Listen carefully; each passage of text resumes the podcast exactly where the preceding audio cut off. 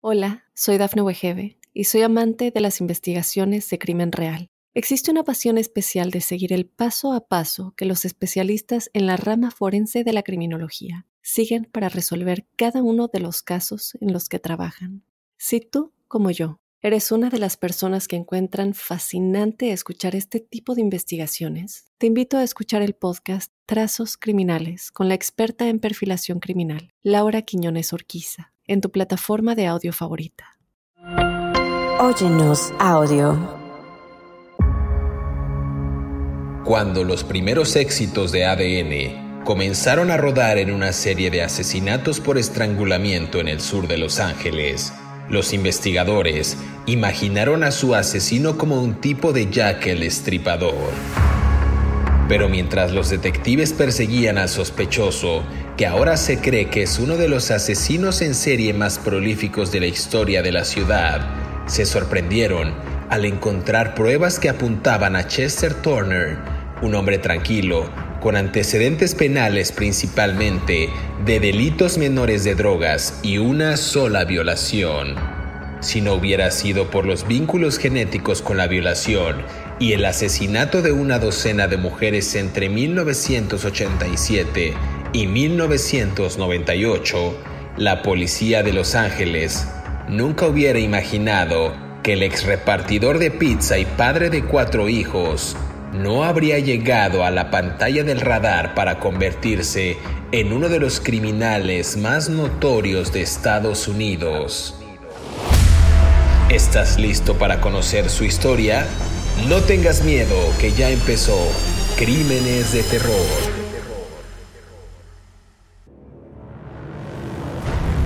Bienvenidas y bienvenidos a Crímenes de Terror. Si aún no se han suscrito al podcast, opriman el botón de seguir en la plataforma en la que nos estén escuchando, ya sea en Spotify, en Apple Podcast, en Amazon Music o en Radio, para que les llegue la notificación y ustedes sean los primeros en disfrutar de estas aterradoras historias de crímenes de terror. Pues eh, el día de hoy en el podcast vamos a conversar acerca de Chester DeWayne Turner, un asesino en serie estadounidense que fue condenado por los asesinatos de 10 mujeres en Los Ángeles, California, una ciudad bastante bonita, bastante caótica, además de ser declarado culpable de la muerte del hijo no nacido de una de las víctimas. Este caso está bueno, este caso eh, vale la pena retomarlo. Eh, le decían a este hombre el Southside Slayer, vamos a, el asesino del lado del sur, vamos a a entrar en detalles, pero para ello quiero darle la más cordial bienvenida a mi compañero de fórmula, David Orantes, quien semana a semana nos brinda detalles puntuales de estos criminales. ¿Cómo estás, David? Muy buenos días, joven José Luis Irresponsable Montenegro. Vamos a hacer un podcast de del podcast, de cuando el productor y yo regañamos a José Luis Montenegro por no cumplir con sus responsabilidades. ¿Eh? Pero bueno, se las vamos a dejar así nada más en el misterio. Escriban, escriban. ¿Eh? ¿Por, qué, ¿Por qué el productor y yo regañamos a José Luis Montenegro de manera como si tuviera cinco años? ¿no? O sea, bueno, bueno. ¿Cómo estás, José Luis? Buenos días, buenas tardes, buenas noches, como tú digas, buenas madrugadas para todos los podcasts. Muchas gracias a toda la gente que me sigue regañando. Este, ya me estoy empezando a acostumbrar, se me está haciendo síndrome de Estocolmo. Si no me regañan, no estoy cómodo prácticamente. Todos los fines de semana me llegan correos con injurias, improperios y, mentadas de jefa. Así que bueno, pero está bien, es, es parte de la fama, ¿no? Eh, eh, como diría María Félix, la fama es subirse a un pedestal para que otros le escupan a uno. No, pero bueno, este, ni que fuéramos tan famosos. Pero bueno, oye, este, sí, vamos a hablar de, de Chester Dwayne Turner, un asesino en serie muy interesante, sobre todo porque plantea muchas mm, preguntas de cómo creamos a nuestros hijos, ¿no? Eh, de cómo somos los adultos responsables de nuestras de las personas que procreamos, ¿no? Eh, yo tengo la impresión de que no todas las personas están preparadas para ser padres, ¿no? O sea, aunque de, relaciones sexuales con alguien y procrear un chamaco no te hace padre, ¿no? o, un bebé no te hace padre, ¿no? Es algo muchísimo más complejo y es algo para lo que mucha gente tiene que estudiar, ¿no? O sea, yo creo que debería de haber una ley, bueno, no sé si una ley, porque también eso está como medio medio este dictatorial, pero tal vez debería de haber programas donde en cuanto alguien está embarazada o si el doctor sabe que está embarazada, manden a esta persona a clases con psicólogos de cómo se tiene que cuidar un bebé, un hijo o una o una hija y cómo hay que hablarles desde niños, cómo hay que tratarlos y porque pues no traen manual, ¿no? Este, llegan así y uno cuando ve esa bolita de carne dice, ¿y ahora qué hago yo con esto? Este, cuando lloran es peor. Pero bueno, entonces, eh, todo este arco largo de tonterías que parecen tonterías me parecen relevantes porque yo pienso que este hombre pues no fue bien cuidado por su mamá. ¿no? Hay una serie de elementos que me hacen pensar que su mamá no que no lo cuidaba bien, ¿no? Tengo, no, no tengo, obviamente no puedo poner en, en, tela de juicio la moral y la dignidad de la pobre mujer, ¿no? Pero, que ni la conozco, ¿no? Pero tengo elementos para pensar que esta señora, pues, desatendió al chamaco, ¿no? Desafortunadamente, entre muchas de las comunidades afroamericanas y de las comunidades hispanas en los Estados Unidos, ahí nos hacen falta mucho aprendizaje sobre maternidad y paternidad, ¿no?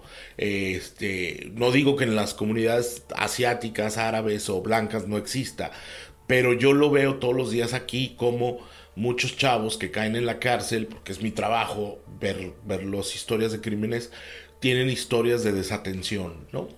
Y y me parece que eh, muchos chavos hispanos y afroamericanos. Entonces me parece que este señor Chester Turner eh, podría encajar de esto, de esta historia y, y, y, pues eso lo llevó a cometer crímenes por una desatención porque no fue criado, pienso yo, de una manera adecuada, pues, ¿no? Con amor y con cuidados. Pero si quieres vamos poco a poco hablando de todo esto para que para que para que entremos en detalles. Ahora sí que como tú dices como como, como, ¿cómo dices tú? La carnita, ¿ok? Bueno, no importa, que yo no voy a decir improperios. a ver. Que vamos a entrar en materia para, para darle a, la, a los podescuchas más carnita, pero tienes mucha razón. Creo que nos, nos, luego nos enfocamos y nos han regañado por ahí por hacer chistes y por tener este sentido del humor medio ácido o jocoso, como le quieran llamar.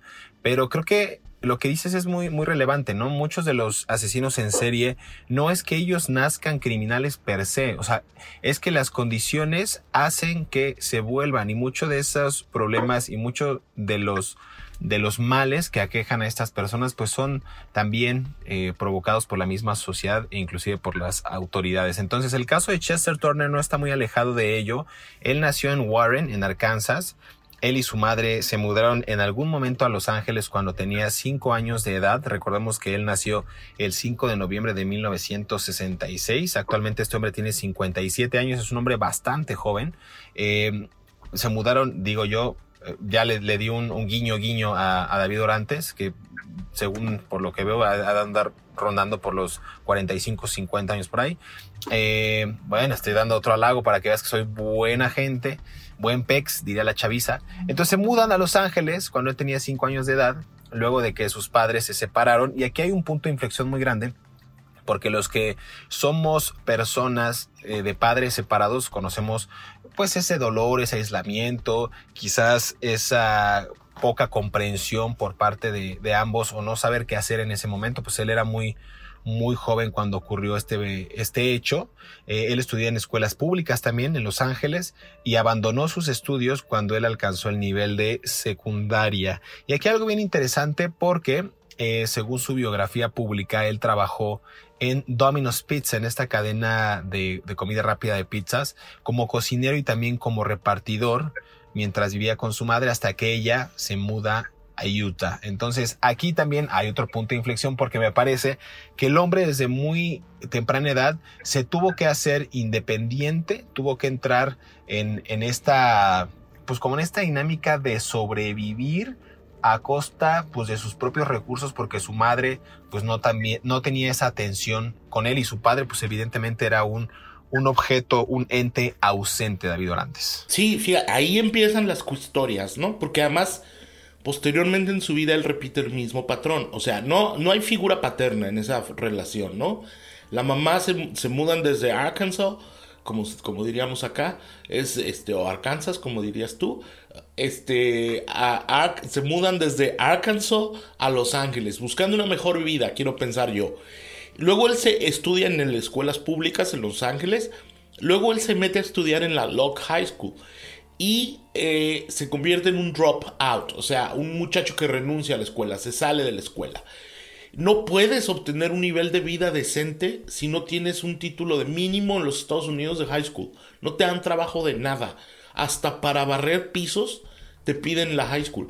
Muchos muchachos que se salen de la, de la high school por circunstancias personales, después tienen que estudiar el GED porque cuando buscas trabajo, el GD es como un título de, como prepa abierta, de cuenta, ¿no? Muchos lo hemos estudiado por nuestras condiciones de inmigrantes, porque tenemos dos trabajos o tres. Yo mismo trabajé en una pizzería. Eh, repartiendo pizzas y pues estudiaba el GED cuando estaba chavo, ¿no? Y iba al, al, Houston Community College a estudiar mientras, porque mi trabajo tenía, tenía horarios raros y yo supe cuál era la importancia de tener un título de un GED, de un, no me acuerdo, GED es un acrónimo de algo, General Studies uh, Degree, algo así se llama, o general, no me acuerdo, luego lo investigo, se los digo el próximo podcast. Entonces, él trabajaba como cocinero, pagándote el sueldo mínimo en una pizzería y como repartidor de pizzas. Sí, es cierto, hubo una época en los Estados Unidos en donde tú podías ganar la vida de manera más o menos decente, digo, no te ibas a hacer millonario, con las puras propinas, ¿no? Yo mismo, ¿no? Este, pagué la universidad con propinas que me daba la gente. Y entonces yo conozco de primera mano el oficio de repartidor de pizza. Y, además yo repartía en una zona fifi de, de Houston, ¿no? Eh, eh, por cierto, la gente de River Oaks era la más tacaña. Eh, bueno, entonces yo repartí en una zona fifi de Houston y conozco lo que es. Entonces, es muy complicado avanzar socialmente y obtener un beneficio social, eh, una mejor auto, una mejor casa, un mejor departamento, mm, avanzar, pagarte la escuela, pagarte el seguro, pagarte buenas vacaciones, cuando tienes un trabajo que es casi, casi este, revolvente, o sea, no puedes salir de eso. Entonces, ahí hay un par de cosas. No hubo nadie que le dijera a la mamá, cuando él todavía era menor de edad, la mamá se muda a otro lugar, se va a Utah aparentemente, y lo deja ahí en Los Ángeles, cuando él todavía era adolescente. Él no estaba preparado para enfrentar la vida. Yo no voy a juzgar a la señora de por qué lo dejó solo, solito en Los Ángeles, pero me parece muy grave. ¿No? O sea, en una ciudad como Los Ángeles, y es cierto, mi compadre Humberto sobrevivió a Los Ángeles solo, pero hay gente que no lo puede sobre hacer y que se encadenan al, al alcohol, a las drogas o al veto a saber qué, al crimen.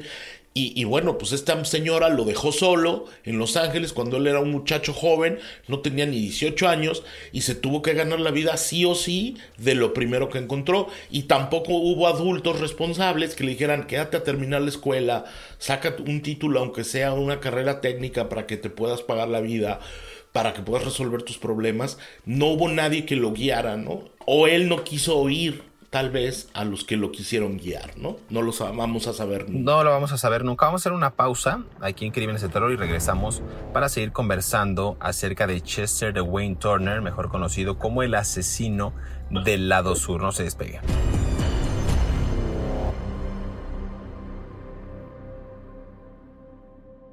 Hola, soy Dafne Wegebe y soy amante de las investigaciones de crimen real. Existe una pasión especial de seguir el paso a paso que los especialistas en la rama forense de la criminología siguen para resolver cada uno de los casos en los que trabajan.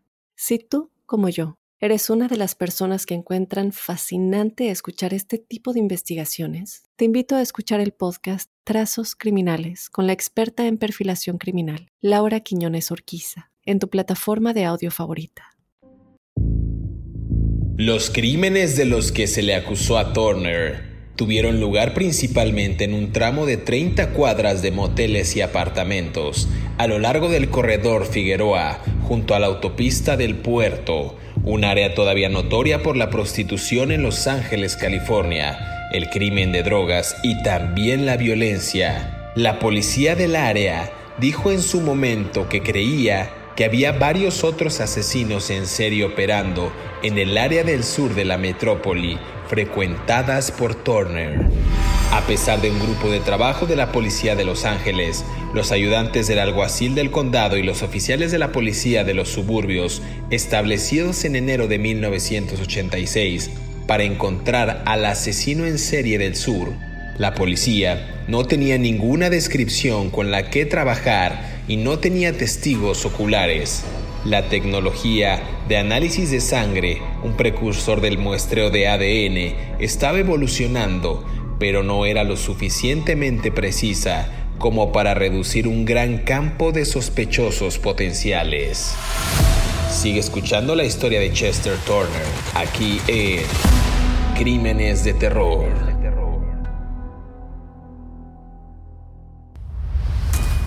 Regresamos a Crímenes de Terror. Estamos conversando acerca de Chester Turner, mejor conocido como The Southside Slayer, el asesino del lado sur. Este hombre de actualmente 57 años. Pero hablamos justo de su vida temprana, como en Los Ángeles. Tú lo decías bien, mucha gente no sobrevive a estas grandes urbes y yo, yo me enfocaría en Los Ángeles, que es una ciudad muy complicada, muy bonita, pero muy complicada, donde convergen no solamente pues, expresiones artísticas, buenos lugares para comer, eh, la cultura mexicoamericana, ¿no? muchos barrios chinos, eh, igual la influencia de la cultura japonesa. Hay muchos lugares y muchos eh, momentos pues en Los Ángeles, pero también es una ciudad complicada porque hay mucho tránsito, hay mucha delincuencia, mucha violencia, hay en extremo abuso y consumo, abuso, perdón, consumo y abuso de drogas en, en esta ciudad. Entonces creo que él se enfrentó a muy temprana edad también a muchos de estos vicios que aquejan a las grandes ciudades. No voy a eximir a la ciudad de Chicago, por ejemplo, no, Nueva York, inclusive la Ciudad de México, que están todos estos vicios muy comunes ya, ¿no? Entonces, este hombre trabaja, decíamos, desde muy joven en Domino's Pizza como cocinero, después su madre lo abandona de alguna manera porque se va a vivir a Utah y después de él, después de eso, Turner vivió en diferentes refugios y misiones. Yo creo que ahí también no encontró su suerte porque no sé, no, no sé no tenemos muchos detalles de ello, pero yo creo que no se halló en este tipo de misiones ni de refugios porque seguramente encontró a gente pues que tampoco era eh, personas, pues, no, no voy a decir gratas, pero que no están preparadas, quizás también era gente de calle, gente que no tenía oficio, que no tenía tantos estudios. ¿Tú cómo lo ves ahí, David? ¿Cómo pudo haber afectado parte de su vida social el vivir en esa época en Los Ángeles y también pues que se acercara más al lado de la delincuencia que pues al tema educativo que quizás en la formación pudo haber encontrado otra, otra salida, otra vía. Brother, el, Los Ángeles es una ciudad muy compleja, como tú bien dices, y tú decías algo muy interesante. Tiene buenos lugares para comer, tiene buenos restaurantes. Claro, cuando tienes dinero, pues todo es Hollywood, ¿no? Todo es Rodeo Drive. Cuando no tienes dinero o cuando eres una persona que se, está luchando la vida, pues son tacos en una traila, ¿no? Por la Figueroa Street. ¿No? o, por donde caiga. Eh, que no estoy menospreciando la comida de las trailas, ¿eh? Yo como muy seguido en esos lugares, en los food trucks, ¿no? Pero los pochos les decimos trailas. Este, los chicanos. Eh, entonces, son muy ricas, pues, las, las comidas de ahí, pero pues es para lo que te alcanza, ¿no? O para una hamburguesa de un dólar de McDonald's, ¿no? Este porque es para lo que te alcanza y eso genera otros problemas de obesidad y de bueno muchos problemas pero este mm, de los que no vamos a hablar eh, Los Ángeles es una ciudad inundada de drogas, o sea, de la que me digas, en donde quieras y a la hora que quieras, porque, y, además, y esto incluye el alcohol además, ¿no? Eh, y es muy complicado para un muchacho que, a los que no tiene ni 18 años empezar a vivir en albergues de, de, homeless y, y refugios de, caridad prácticamente, porque no sabes quién va a estar ahí. O sea, no, en, esos, en la mayoría de esos lugares no hacen un registro de, de, cuál es tu pasado, ¿no? Tú no sabes si estás compartiendo la litera con un tipo que mató a alguien o, o con un tipo que es vendedor de drogas o con una, un tipo que es proxeneta y tampoco estás mm, capacitado para muchas veces en la juventud para enfrentarte a ese tipo de situaciones y decir que no, ¿no? Porque además yo vuelvo y repito, pues este señor no tenía referentes masculinos, ¿no? Que lo ayudaran, que lo guiaran. O, la mamá lo dejó, ¿no? Lo dejó solo ahí en Los Ángeles, ahí te ves.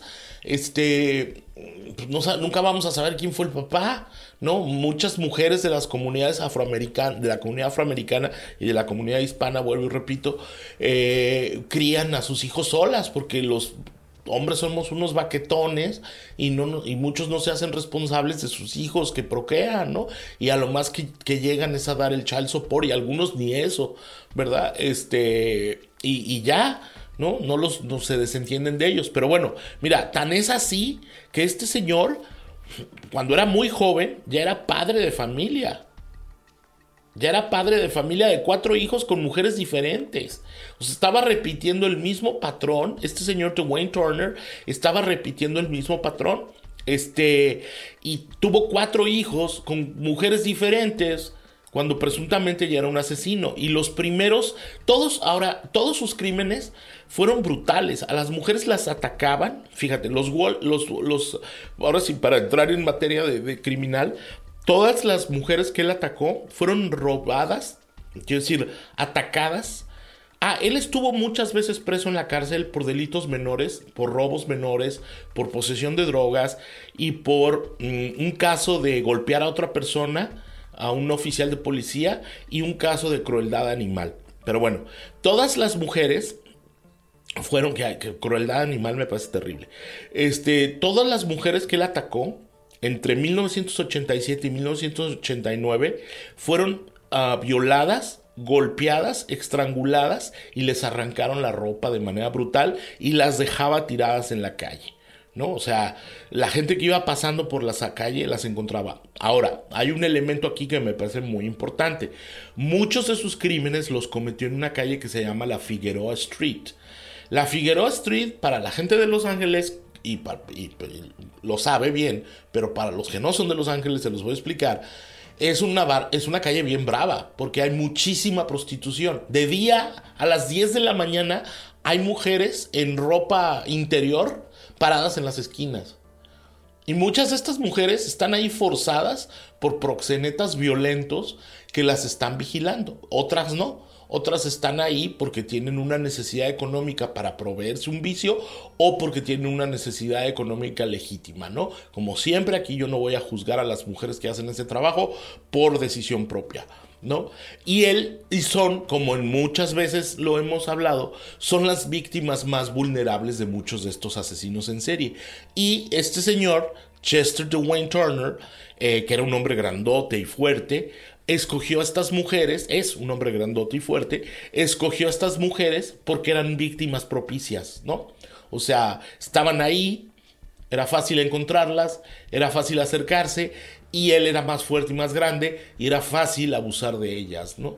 Y, eh, todos sus vínculos los fueron... Mm, ah, los, fueron vinculados por medio del ácido desoxirribonucleico, señor de Colombia. Espero haberlo dicho bien.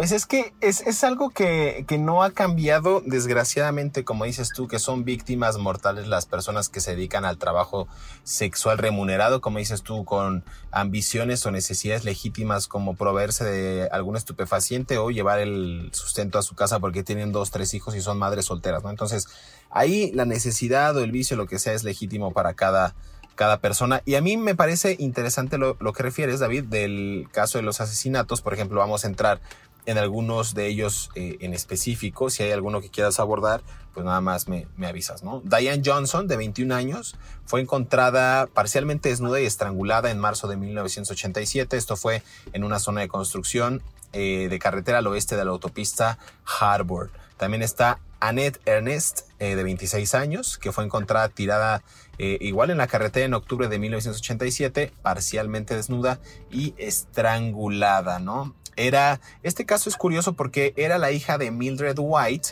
quien era amiga de Jerry Johnson Triplett, la madre de la quinta víctima de este hombre de Turner, Andrea Triplett. Entonces, digo, también en algún momento quiero pensar que asesinó a mujeres eh, que, que, eran conocidas o que eran familiares de algunas de sus víctimas pasadas. También está el caso de Anita Fishman Breyer, de 31 años, quien fue estrangulada e igualmente abandonada, parcialmente desnuda, fuera de un taller en un callejón en Figueroa Street en el 89. Y aquí, eh, en este caso también en específico, el sobrino de la víctima describió a la mujer como optimista y feliz. Su hermana eh, Susan está intentando ayudarla en su lucha contra las adicciones, refieren algunas notas de la época.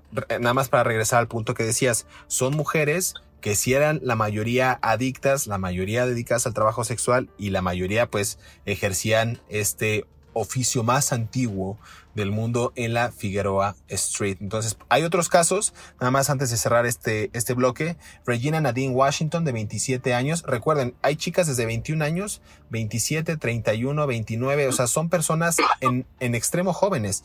En el caso de Washington, fue encontrada eh, desnuda, estrangulada en el interior de un taller, igual en Figueroa Street.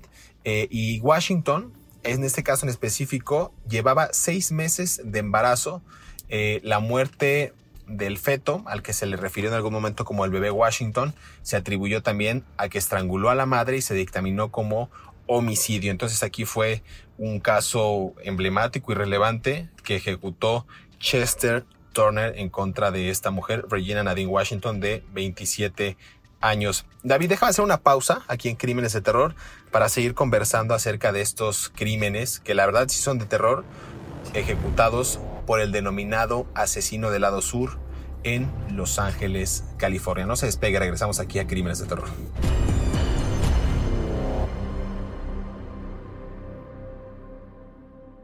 Hola, soy Dafne Wegebe y soy amante de las investigaciones de crimen real. Existe una pasión especial de seguir el paso a paso que los especialistas en la rama forense de la criminología siguen para resolver cada uno de los casos en los que trabajan.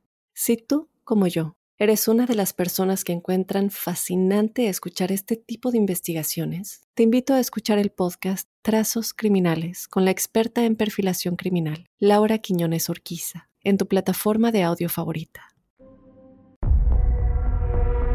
En su momento, en una conferencia de prensa, encabezada por el jefe de la policía William Bratton, y a la que asistieron ambas madres de las primeras víctimas de Chester Turner, los detectives dijeron que creen que Turner mató al menos a 13 mujeres en el área del sur de Los Ángeles, lo que lo convierte en el asesino en serie más prolífico de la historia de la ciudad. En ese momento, Turner, de 37 años, cumplía 8 años en el norte de California por violación, una de las numerosas condenas que se reinciden a 1995. La policía dijo que la evidencia de ADN lo vinculaba con las muertes el 9 de marzo de 1987, cuando alegaron que mató a Diane Johnson de 21 años. Su cuerpo fue encontrado parcialmente vestido con marcas de estrangulamiento, un sello distintivo de los asesinatos que persistieron hasta el 6 de abril de 1998. El asesinato de Brenda Bryce, de 37 años, estrangulada en un inodoro portátil en el sur de Los Ángeles. La policía dijo que Turner, un ex repartidor de pizzas, mantuvo su inocencia en los asesinatos. Sigue escuchando la historia de Chester Turner aquí en Crímenes de Terror.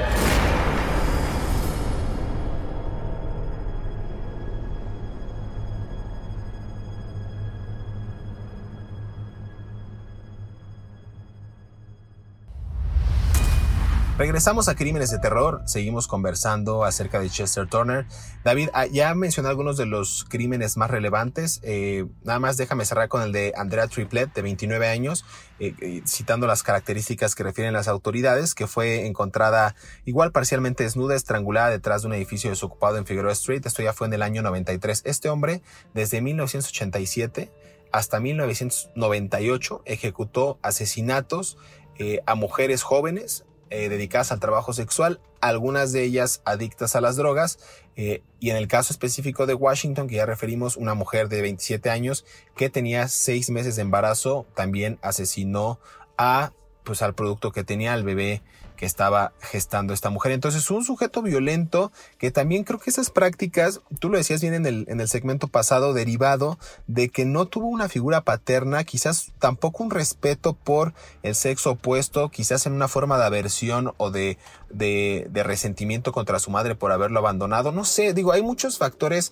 que analizándolo con este con este análisis de Petatiux, como dices tú, porque no somos expertos, pero creo que hubo componentes que detonaron que este hombre, en verdad, la falta de cuidado, la falta de atención, la falta de educación, eh, el, quizás socializar o relacionarse con personas que no tenían un grado académico, que no tenían este aspecto meritocrático, pues provocó que un hombre de este calibre pues ejecutara asesinatos a tal grado de violencia. ¿Cómo lo ves tú? Es que, ¿sabes cuál es el problema? No, no, necesariamente tiene que ver con la educación, tiene que ver con el respeto a los otros seres humanos. O sea, sí es cierto que muchas personas educadas son, son buenas, pero también es cierto que muchas personas educadas en el, en el término occidental de educación, de tener grados universitarios, son unos patanes, ¿no? O sea, ¿cuántas veces no hemos conocido gente que tiene hasta doctorados y trata a la gente con la punta del pie?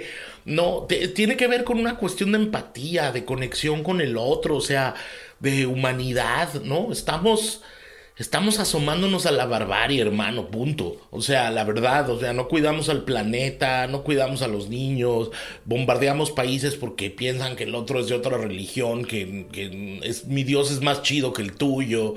Este, ve todo lo que está pasando en México con las desapariciones forzadas de cientos y cientos y cientos de personas. Este, no pueden parar toda esta onda de la droga. Y bueno, y, bueno, votamos por líderes populistas, irracionales en todos nuestros países, de cualquier espectro, ¿eh? de la derecha o de la izquierda. Estamos asomando, estamos destruyendo el planeta, estamos asomándonos por la ventana y, dejando que la barbarie entre a nuestras casas, ¿no? Y, no tiene una cuestión de religión, ¿no? Tiene una cuestión de respeto al otro, ¿no? A los otros seres humanos, ¿no? ¿Cómo puedo ser tan vil yo para salirme a las calles y decir, hoy voy a matar y a violar a una mujer que se está ganando la vida como ella quiera? Yo no, o sea, yo soy súper respetuoso de las de las mujeres que ejercen ese oficio porque he hablado con muchísimas por razones de mi trabajo y conozco muchos de los entretelones que hay detrás de sus decisiones, ¿no? Entonces, este, por cuestiones profesionales.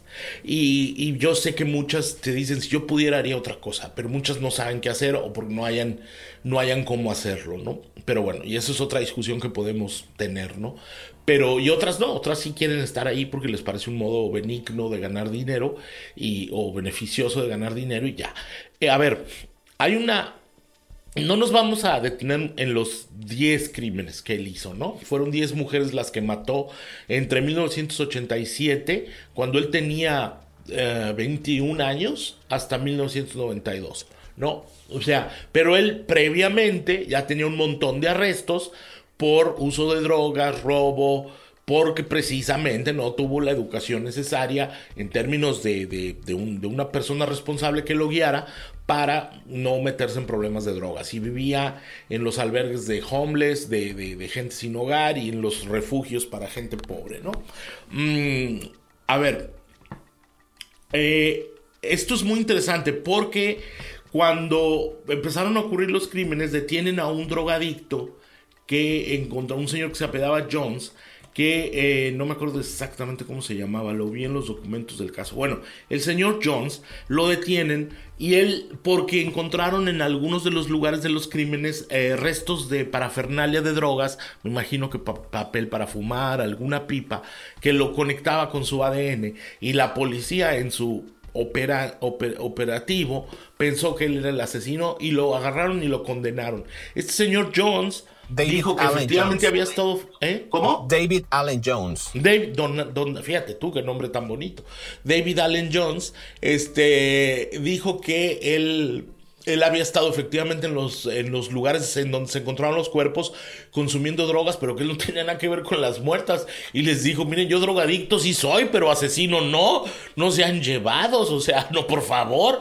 Pero pues a las autoridades no le hicieron caso y con la prueba circunstancial de las drogas que se encontraron ahí y los artilugios para fumar, pues vas al bote, ¿no? Órale, atrás de la reja que estás trabajando. Eh, y, la, y este señor siempre clamó su inocencia, ¿no? Eh, años después, cuando se detuvo a, Turner, le dijeron, usted perdone, señor Jones, este, pues ya se puede ir para su casa. Usted no era, ¿no? O sea, lo que por supuesto yo agarro a guamazo a los policías y me llegan a hacer una cosa así, pero bueno, no sabemos qué pasó con el señor Jones. Me imagino que demandó a la ciudad de Los Ángeles y, y la ciudad le tuvo que pagar millones de dólares por lo haberlo, por haberlo este, vinculado a los crímenes. Pero bueno. Eh, de manera sorprendente, el señor Turner en, marzo del 2002 estaba trabajando como guardia de seguridad en un albergue para homeless en el centro. Como te decía, pues muchos de estos lugares tienen, reciben a un montón de gente que uno no sabe ni qué. Y, y tienen que tienen que tener guardias de seguridad. Obviamente Turner no estaba capacitado para ese trabajo, ¿no? Simplemente lo contrataron porque estaba grandote y fuerte y porque pues conocía el sistema, porque había vivido ahí y porque muchas compañías de seguridad contratan al primero que va pasando sin, sin investigar nada, ¿no? Este que también ese es, ese es otro problema y en algunas hasta pistolas les dan, pero bueno, ese es otro caso. Eh, cuando estaba trabajando ahí, él atacó a una mujer hispana que se llamaba María Martínez, o se llama María Martínez, porque le pidió un cigarro en la calle, le dijo, oye, ¿tienes un cigarro y un encendedor? Ella se lo dio, la tomó por el cuello y la violó durante dos horas. Durante dos horas. Y la amenazó de matarla si ella le hablaba con la policía, ¿no? Eh, ella, por supuesto, no sabemos si María Martínez trabajaba en la Figueroa Street o no, simplemente lo que sabemos es que la encontró en la calle, le pidió un cigarro y un encendedor y fue cuando la violó y la atacó. Ella fue a la policía y declaró todo lo que había pasado, declaró quién era este señor, que ya lo conocía seguramente porque era el guardia de seguridad del albergue de, homeless, y lo metieron a la cárcel, ¿no? En, lo metieron en una, en una cárcel. Y como ya voy, ya voy, ya voy, ya voy. Y como ya he explicado muchas veces la dictadura del tiempo, este, luego, ¿por qué te regaña uno antes de grabar el podcast? Eh, y como, y como ya he explicado muchas veces, cuando tú entras a una cárcel del condado, te toman este, una muestra de ADN de adentro de las mejillas, ¿no? De los cachetes, ¿no? Con un, ¿cómo dices tú? Isótopo, ¿cómo se llama? Hipóstopo. Isopo, isopo. Isopo. Nunca me voy a aprender esa palabra. Bueno, con un palito con algodón, pues. Un cotonete. Ajá. Un cotonete, un isopo, un este isótopo. ¿Qué será isótopo? Bueno, quién sabe. El, el caso es que le toman la muestra de ácido desoxirribonucleico y la meten en un sistema que existe en los Estados Unidos donde vinculan a las personas con crímenes con base a eso, ¿no? Es un sistema que tiene el FBI nacional. Todos los que hemos caído al bote nos ha pasado, ¿no? Entonces eh, lo agarran, le, le hacen la prueba y sale con que su ADN estaba vinculado a por lo menos dos de los crímenes que no tenían sin resolver y además estaba vinculado a los crímenes del señor Jones, ¿no? Y dijeron, ah, caray, se me hace que nos equivocamos de asesino. Dije, no, o sea, parece chiste, pero es la verdad. Y entonces, bueno, lo empiezan a investigar y, con la prueba del ADN eh, y con otras pruebas circunstanciales y con otros testimonios, dijeron, no, pues sí, agarramos al que no era. Entonces le van y le piden disculpas al señor Jones, David Jones, nombre hermoso, y lo dejan salir y acusan a este a, Turner de todos los homicidios que no y violaciones que no habían podido resolver y, durante muchos años. Nuevamente no fue el trabajo de investigación policial, fue una casualidad, literalmente, porque si él no hubiera violado y atacado a la señora María y la hubiera dejado viva, eh, nunca lo hubieran detenido, ¿no? ¿Por qué la dejó viva a ella y no a las otras mujeres? Es algo que nunca lo vamos a saber, ¿no? Él solo lo sabrá. Y finalmente, en febrero, hasta febrero del 2011, eh, en, desde el... no, en en febrero, en mayo del 2007 y julio del 2000, ah, en mayo del 2007 fue condenado y acusado por 11 de esas muertes que no se habían podido resolver.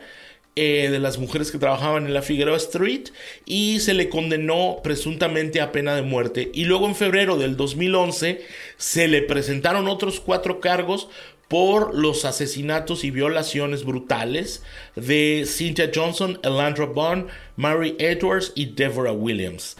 Todos los crímenes de las pobres mujeres estuvieron vinculados con Turner por gracias al ADN, ¿no? Al DNA, como se diría en inglés. Y él, em, hasta donde entiendo, él eh, sigue condenado a la cadena, a pena de muerte.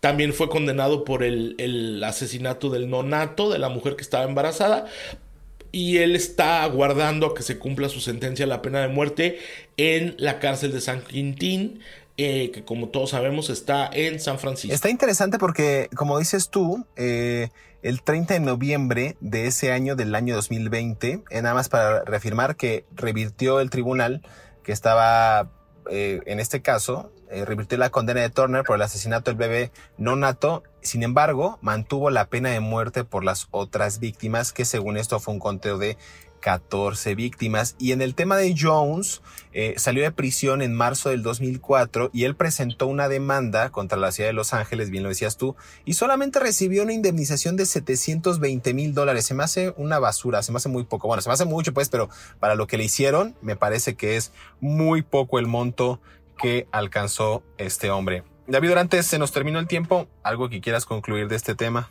Eh, sí, que eh, lo que yo siempre digo, eh, nosotros tenemos estos criminales porque tenemos las sociedades que tenemos y criamos a las personas como las criamos y hacemos el mundo que hacemos como lo hacemos y lo estamos haciendo mal.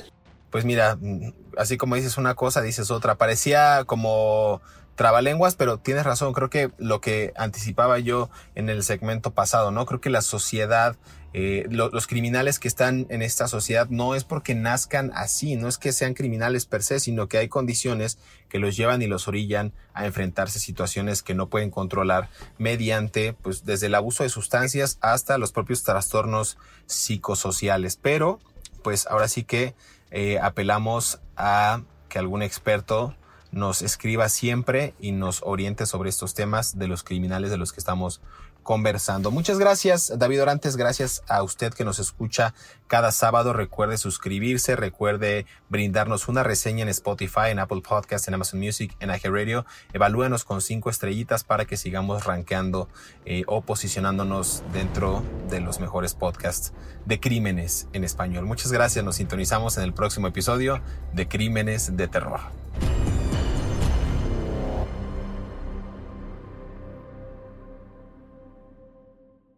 Hola, soy Dafne Wegebe y soy amante de las investigaciones de crimen real. Existe una pasión especial de seguir el paso a paso que los especialistas en la rama forense de la criminología siguen para resolver cada uno de los casos en los que trabajan. Si tú, como yo, eres una de las personas que encuentran fascinante escuchar este tipo de investigaciones, te invito a escuchar el podcast Trazos Criminales con la experta en perfilación criminal, Laura Quiñones Orquiza en tu plataforma de audio favorita.